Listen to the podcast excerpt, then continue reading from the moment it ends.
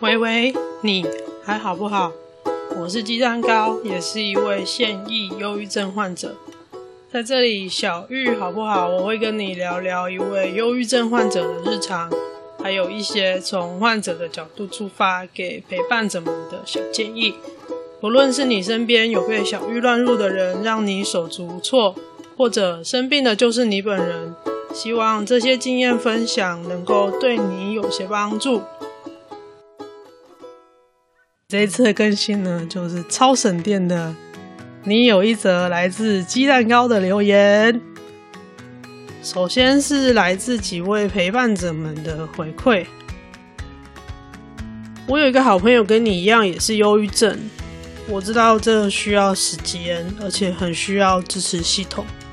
身边的人陪伴跟倾听，总是你会慢慢走出来的。我朋友就可能需要两三年的时间，但我朋友已经走出来了。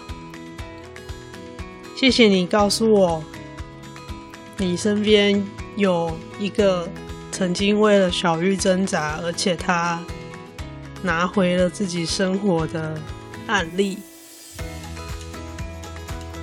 我不太确定这样能不能让我有一点希望，毕竟在小玉。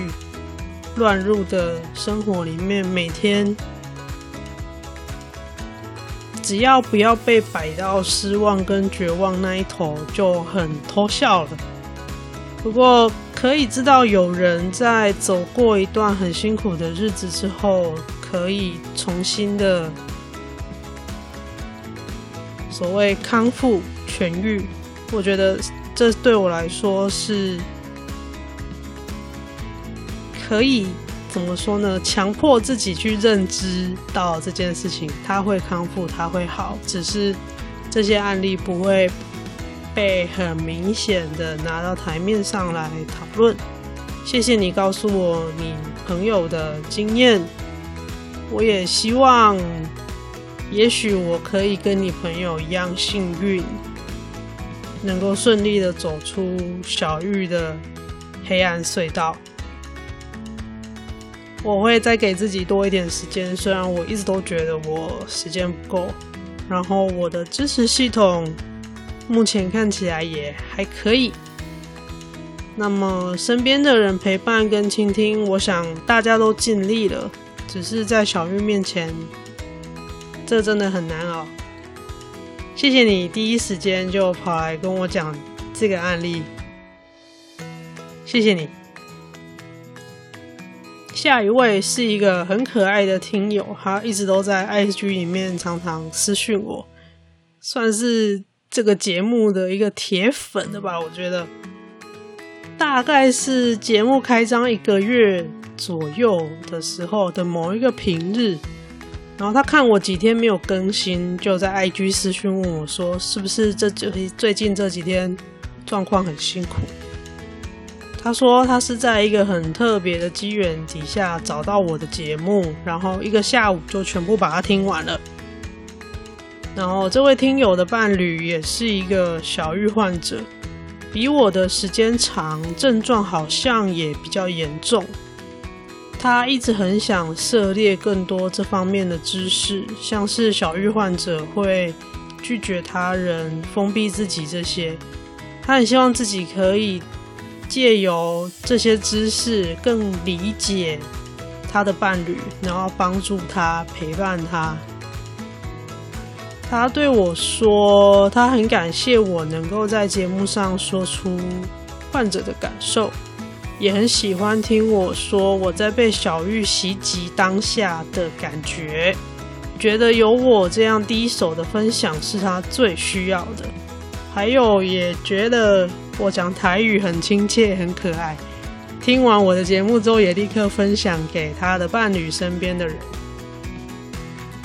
每次只要我有更新，几乎当天这位听友就会回复我感想，就是那种超级及时追进度的那一种。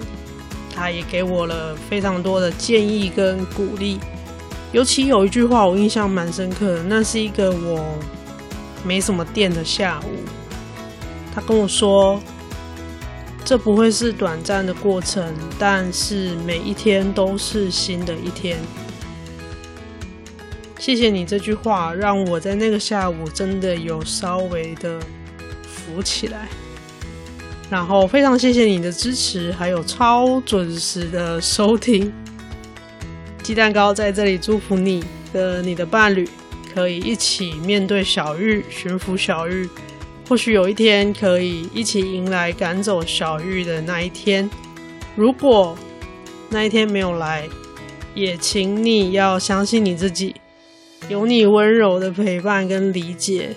你的存在本身，对你的伴侣来说，对患者来说，就已经是最大的幸运，最好的支持力量。再来是有几位小玉病友的私讯跟回应。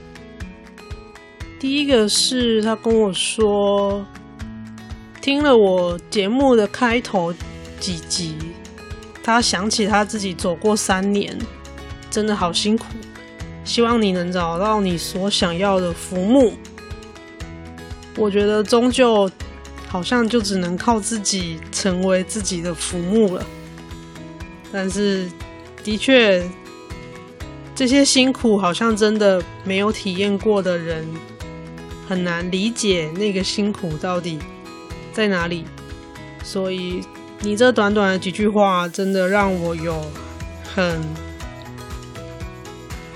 很深刻的被同理的感觉。也谢谢你的分享，然后也很替你开心，你走过来了。我现在还陷在里面，希望我也有一天可以走出去。至于浮木嘛，我现在正在。用各种方式，音乐啦、书籍啦、支持系统里面的人啊等等，都可以是我的浮木。至少，就到目前为止的话，我觉得，即使我被小玉拉下去那个情绪的黑洞，那个洞也没有像初期刚确诊的时候那么深了。目前为止的感觉是这样。但什么时候会真的康复起来，恢复到比较正常的生活机能？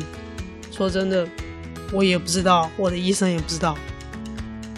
好，再下一位，她是一个很活泼的女生。她听到我在做忧郁症的 podcast 的节目的时候，她就很开，她就用一个很开玩笑的语气，非常大声的问我说。哎、如果对忧郁症患者说，你想开一点就好了啦，你会有什么感觉啊？然后我还记得我那时候就傻傻的，然后很冷静的跟他说，嗯，其实忧郁症比较像癌症啊，什么什么的。这一句话是我在《脱忧郁》那一本漫画看到的比喻。我在之前的小玉好不好单元有推荐过这本漫画，那。它里面有一个章节，就是在讲忧郁症不像心灵的感冒，它其实更多的特性很像癌症，所以我就引用了这一句话跟他讲。他听完我的回答之后，当下没有说什么，但后来又跑来跟我说，他自己曾经就是小玉患者，而且近期好像又复发了，然后非常认真的跟我分享说他在小玉。先前的治疗过程，还有他为什么不同意我说忧郁症像癌症这件事，因为他也曾经走过癌症治疗的历程。忧郁症的确不是感冒，但是它跟癌症应该也还是不一样的。比较特别的是，因为我现在是完全休养的状态，我没有一个固定的工作。这位热情的女生，她就跟我说，她觉得呢，即使生病，尤其是精神疾病，还是需要工作的，因为她觉得人需要感觉到自己是被需要的，尤其在工作当中特别需要这个感觉，像是志工啊，或者是长照相关的工作，当然。我们没有相关的专长或是训练背景，可以直接进入造福工作。像他的话，他是行销专长，他就是照着他原先的专长去一个机构去帮忙做他们的脸书小编。然后他说，当时的工作团队每一个人都是多多少少带有一些精神疾患的情况下，在做这些。助人的工作，虽然可能不是第一线的面对那些需要帮助的人，但是他们都能够感觉得到，在这个团队里面，他能够去帮助别人。他觉得在这个过程当中，他就可以找到自我疗愈的方法，除了。一般建议的吃药跟智商之外，他还建议我很多其他的疗法，像是芳疗啊、排卡治疗啊等等等等。这样，我觉得你真的是一个很有活力的人，也是一个非常乐意分享你所有的人生的历程的故事的人。也许。让我准备的好一点，我们真的要来让你好好的分享你所有的故事。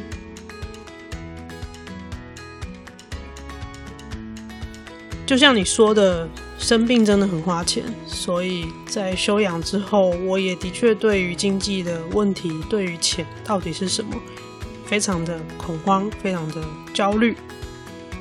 也谢谢你接住了我的这个情绪，然后一直鼓励我要去找到自己可以被需要的地方。我不确定我现在到底找到了没有，但我从这个 podcast 开始，然后尽量的去延伸我的触角，去开始认识各式各样不同的人。因为真的做 podcast 的 podcaster 们真的各式各样，什么人都有。我从来不会想到我在我的生活圈里可以认识到这么样一群人。我有时候会想，也许这些人就是你说的那个机会，那些多去认识人，让那些人给你带来机会，让那些人觉得你是被需要的。谢谢你的鼓励，还有很多关于治疗的建议。虽然很多我到现在还没有精神或能力去尝试那些相对比较非正规的疗法，但是我一直都有把它纳进考虑里面。只要有帮助，我都愿意去尝试。好，下一位，这个算是我朋友的朋友，一个哥哥级的人物。那我们算是在一个聚餐的场合认识的，一个冷面笑匠的大哥吧。对我来说，我还蛮喜欢模仿他吐槽别人的时候那种很冷的那种讲话的语气。嘿嘿嘿，这样。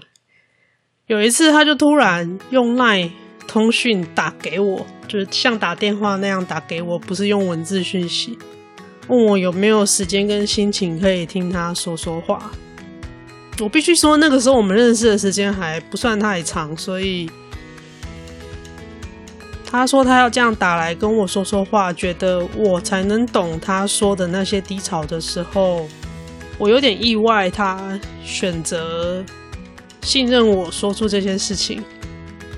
我印象也蛮深刻，是我那时候也才刚结束一个断电的时间，刚醒来，算是有清醒，然后心情还平平静的状态了，所以 OK，我想我可以可以附和，我可以倾听，所以就听听看他发生什么事。在通话里面，他就说他已经好一阵子感觉情绪很低潮，觉得很厌世。只想要摆臭脸，想要对所有人破口大骂，但是他会很努力的想要把自己拉起来。他会把自己拉起来的方法就是逼自己表现出快乐的样子。什么是快乐的样子呢？我问他，他说就是要笑啊，讲话要轻快啊，和颜悦色那样子。但他很明确知道自己是在演戏啊，这些笑都是皮笑肉不笑，但是又很纠结，觉得明明有不好的情绪，但是不能表现出来。他想要表现出快乐，想要表现出开心，觉得这样子的快乐跟开心就可以回过头来，把自己那些很低潮的东西赶走，因为他会觉得自己这样就可以被快乐充满那样的感觉。如果想象看看，干脆不要演戏的话，事情会变怎么样呢？就我自己的经验，有意识到自己在演戏的人，其实演技都超级好，好到。坦白，你自己的心情很差都不会有人相信。再更好一点的话，是连自己都会相信，刚刚演的那一套都是真的。就是你真的会觉得自己当下是快乐的，那些不快乐的感觉是虚假的。那么你已经感受到皮笑肉不笑的现象。就我自己的经验来说，这个就是一个。已经在勉强自己的讯号，它是一个力不从心的讯号。但是戴上面具演戏，然后告诉自己再多努力一点，很多时候连自己都会相信，只要差一点点，我就可以真的做得到。但是如果客观的从旁边，来看，很多时候根本不是这么一回事啊！很多时候做不到的事情就是做不到，人改变不了改变不了的事情，好不好？人家都已经唱给你听了，改变不了的事情就是改变不了啦，做不到就是做不到，再勉强都一样做不到。首先要接受这件事。再来，我分享一个我的心理师教我的方法。我练习了很久，但说真的没有很容易。但你可以试试看，试着观察看看你自己在做事情的时候，你的心情是什么？是我应该要这么做，还是我想要这么做？我应该跟我想要这个，你不一定当下就能分辨得出来，所以事后回想也可以，你把它写下来也可以，或者是就先记住那个做事情当下的氛围跟感受，然后事后再来回想当下那个感觉是我应该还是我想要。如果是我应该，那就要想想看你是不是有什么需求已经被压抑或忽略。被你放到一边去了，你把那些需求放到旁边去，然后说服自己说你应该去做可能社会要求的事情，或者是你觉得更重要的事情，然后忽略了自己的其他的需求。这些东西被你忽略、被你压抑，它有一天会变成未爆弹，会造成很大的反弹。就拿我自己做例子的话，我如果有精神、有电力的时候，我是一个非常乐意帮忙别人的人。但是我极度讨厌、痛恨被使唤、被叫来叫去。就算我有空，没有问过我的意愿，就叫我干嘛干嘛。即使我已经因为社会化了，我知道不能拒绝，我还是会默默的累积不爽。我现在把这件事情讲出来很简单，这个是我的地雷。但是光是要辨认出这个情境，我跟我的心理师就努力了好几个月，才终于理出这个我很在意的点是我的地雷。当然，这个工作很细致，很复杂。当中也是因为我还有小玉在我身边的关系，所以要能够理清这个头绪跟情绪情况，相对来说复杂很多。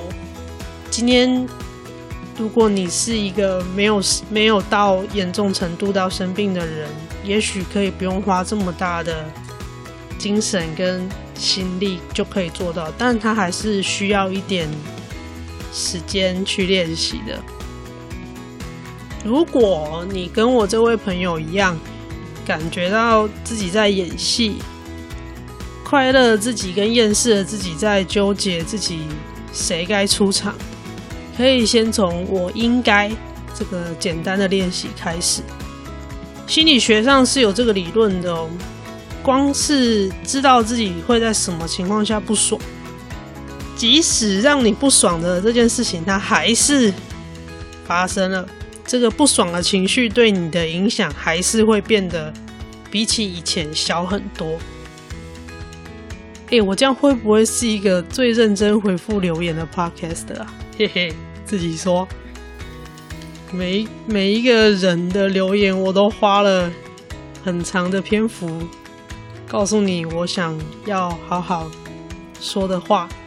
虽然不是当下，不是即时，但都是。很真心的，有很多的感恩，还有很多在你们的回馈之后，我自己沉淀了一段时间后的思考。那今天的你有一则来自鸡蛋糕的留言，就先到这边吧。好的，这个节目是在 First Story 平台制作发布。